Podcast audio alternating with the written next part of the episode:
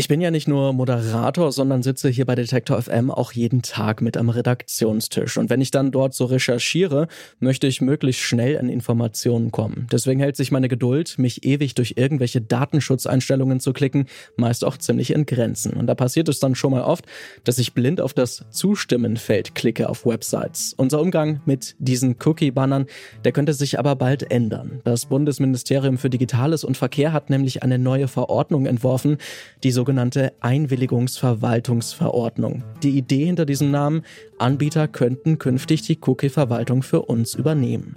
Sind Cookie-Banner dann also bald Geschichte? Das fragen wir uns heute. Mein Name ist Lars Feyen. Hi.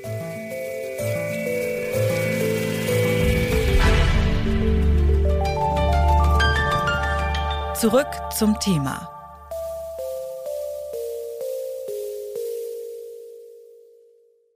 Aber zu Beginn nochmal die Frage, was sind Cookies und Cookie-Banner überhaupt nochmal genau? Das hat sich meine Kollegin Lucia Juncker einmal angeschaut. Hallo Lucia. Hallo. Also Cookies als Begriff kennt man natürlich. Ähm, das hat irgendwas mit dem Sammeln von Daten zu tun. Erklär uns doch nochmal, was machen Cookies denn eigentlich genau?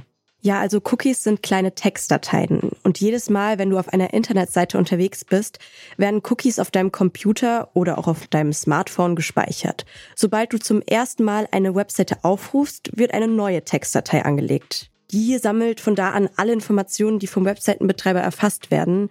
Und wenn du später wieder auf derselben Seite surfst, dann erkennt dich die Seite auch anhand der gespeicherten Cookies wieder. Okay, also welche Informationen speichern denn die Webseiten dann wirklich über mich? Also was, was genau ist denn das, was da gespeichert wird? Mhm. In Cookies können sehr verschiedene Informationen gespeichert sein.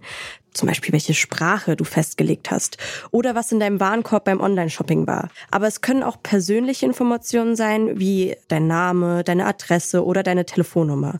Auch wie lange und wie oft du im Internet unterwegs bist, kann in Cookies gespeichert werden. Ja, das könnte ja schon ein bisschen bedenklich sein im Einzelfall. Es ist ja auch noch ein Unterschied, ob Cookies jetzt einfach nur dazu dienen, meinen Warenkorb zu speichern oder ob sie dann wirklich ein richtiges Profil über mich erstellen, oder? Ja, genau. Also da unterscheidet man auch zwischen technisch notwendigen und technisch nicht notwendigen Cookies.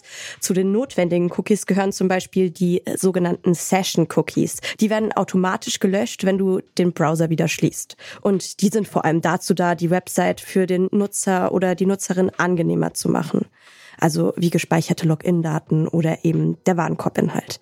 Dann gibt es aber auch noch die technisch nicht notwendigen Cookies. Die verfolgen, wie du dich im Internet bewegst. Die werden auch oft dazu benutzt, dir zum Beispiel personalisierte Werbung anzuzeigen. Ja, da kommen dann natürlich auch diese sogenannten Cookie-Banner ins Spiel, über die wir heute sprechen. Also die Fenster, die dann erscheinen, wenn ich auf einer neuen Webseite bin und ähm, die mich dann fragen, ob ich die Cookies auch akzeptieren möchte, oder? Ja, richtig. Seit vier Jahren gibt's ja die neue Datenschutzgrundverordnung und die hat schon die Verarbeitung von personenbezogenen Daten stark eingeschränkt. Und dann vor drei Jahren wurden die Regelungen nochmal verschärft. Seitdem müssen dich die Betreiber ausdrücklich darüber informieren, dass sie deine Daten speichern und dich um Erlaubnis bitten, ob sie auch Informationen speichern dürfen, die eben nicht technisch notwendig sind. Wenn du nicht einwilligst, dann dürfen die Seitenbetreiber auch nur die technisch notwendigen Daten sammeln. Dann wissen wir jetzt schon mal ein bisschen mehr Bescheid. Vielen Dank, Lucia. Danke. Cookie-Banner sind also eigentlich dafür da, beim Datenschutz zu helfen. Nervig sind sie trotzdem. Bald könnte der Umgang mit Cookie-Bannern aber einfacher werden. Personal Information Management Systems, sogenannte PIMS, sollen nämlich die persönlichen Cookie-Einwilligungen zentral verwalten. Das Bundesministerium für Verkehr und Digitales hat dafür bereits einen Verordnungsentwurf formuliert, der die rechtlichen Bedingungen für die PIMS festlegt. Die Einwilligungsverwaltungsverordnung. Doch wie genau würde die Verwaltung durch die PIMS technisch funktionieren? Das hat mir Frederik Richter von der Stiftung Datenschutz beantwortet. Die PIMS oder Person Information Management Services, die gibt es schon als Idee seit ein paar Jahren und der Plan ist, dass die Nutzerinnen und Nutzer mehr Kontrolle über die Daten bekommen, dass sie mehr selber entscheiden können, aber auch eben zentraler und einfacher entscheiden können und nicht immer wieder klicken müssen. Die Idee ist, dass ich einem System oder einem Plugin meine persönlichen Präferenzen mitgebe und dann dieses Tool mir hilft, diese Entscheidung auch gegenüber allen möglichen Webseiten, die ich besuche, auszuüben, ohne dass ich ständig wieder selber agieren muss. Und das Ganze muss natürlich rechtlich abgesichert sein. Das Ganze muss natürlich auch technisch standardisiert sein, dass die Webseiten auch erkennen, was der Nutzer will, was die Nutzerin dem Tool mitgegeben hat. Dafür fehlten bislang noch die Standards und die Bundesregierung fängt jetzt an, hier die Standards zu setzen mit der sogenannten ja, Cookie-Verordnung, nennen sie manche schon, um das Ganze zu vereinfachen. Und dann muss sich da ein Markt entwickeln für diese PIMS-Systeme und dann müssen sich diese Systeme natürlich auch bei den Nutzerinnen und Nutzern durchsetzen, damit die die auch nutzen. Jetzt gibt es ja auch schon erste Ideen oder erste Testmodelle von diesen PIMs. Ist es denn Ihrer Meinung nach so, dass die schon dem Datenschutz gerecht werden insgesamt? Ja, das kommt darauf an, wie man das EU-Datenschutzrecht genau liest und auslegt. Denn in der DSGVO, in der Datenschutzgrundverordnung, steht halt in der Begründung drin, dass die Einwilligung der Nutzenden für jeden konkreten Fall abgegeben werden muss. Und das kann man natürlich so lesen, dass man sagt, für jeden einzelnen Cookie.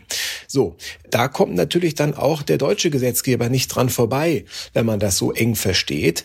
Dann könnten wir an der Stelle nicht weitermachen und äh, die PIMS würden wieder die Nutzenden bei jedem einzelnen Cookie, bei jedem konkreten Fall befragen müssen. Das würde den Nutzenden dann wenig bringen, weil dann müssten sie ständig wieder klicken, wie sie das bisher gewohnt sind.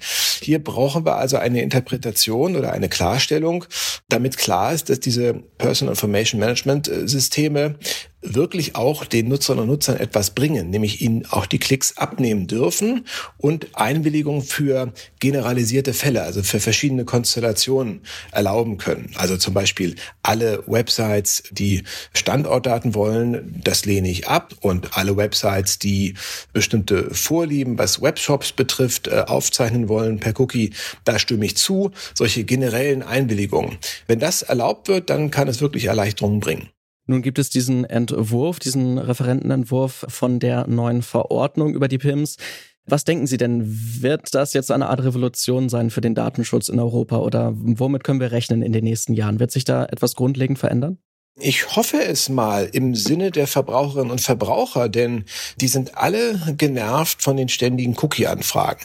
Nun kann man zwar sagen von Datenschutzseite, naja, dann sollen die Unternehmen und die Website-Anbietenden doch einfach auf Cookies verzichten. Dann haben wir auch gar kein Problem auf Verbraucherseite. Nun finanzieren sich aber viele digitale Angebote eben über äh, personalisierte Werbung und sonst gäbe es diese Angebote vielleicht gar nicht. Das mag dann vielleicht auch nicht unbedingt im Sinne der Nutzenden sein, wenn das digitale Angebot im Netz eben schrumpft, weil, weil Cookies nicht mehr verwendet werden dürfen. Das heißt, wir müssen da zu einem guten Kompromiss kommen, zu einer Lösung, die die äh, Verbraucherinnen und Verbraucher nicht überlastet und in eine Klickeritis ausartet.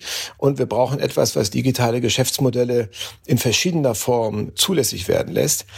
Vielleicht äh, ist es ja ein Einstieg in eine kleine digitale Revolution, das muss ich erst noch zeigen. Es kommt jetzt also wirklich darauf an, wie das Ganze gemacht wird und wie wir das EU-Datenschutzrecht interpretieren, ob wir das Ganze als äh, zulässig erachten, europarechtsmäßig. Technisch gesehen ist schon viel da, um Cookie-Banner so gut es geht aus unserem Alltag zu verbannen. Es gibt nämlich bereits erste Prototypen von PIMS. Und auch rechtlich gäbe es mit dem neuen Verordnungsentwurf dann auch eine Grundlage. Allerdings müsste die endgültige Fassung auch mit der Datenschutzgrundverordnung übereinstimmen.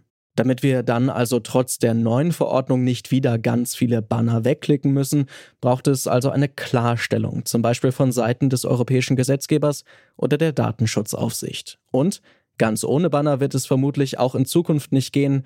Cookies sind zwar nervig, aber machen eben auch die Vielfalt im Netz aus. Und das war's dann auch schon wieder von uns für heute. Feedback könnt ihr gerne an kontakt.detektor.fm oder über Twitter at detektor.fm senden. Die Redaktion hatten dieses Mal Mira Emmerling, Lucia Juncker und Ina Lebetjew. Andreas Propeller hat die Folge produziert. Chefin vom Dienst war Alina Eckelmann und ich bin Lars Feyen. Ciao. Zurück zum Thema vom Podcast Radio Detektor FM.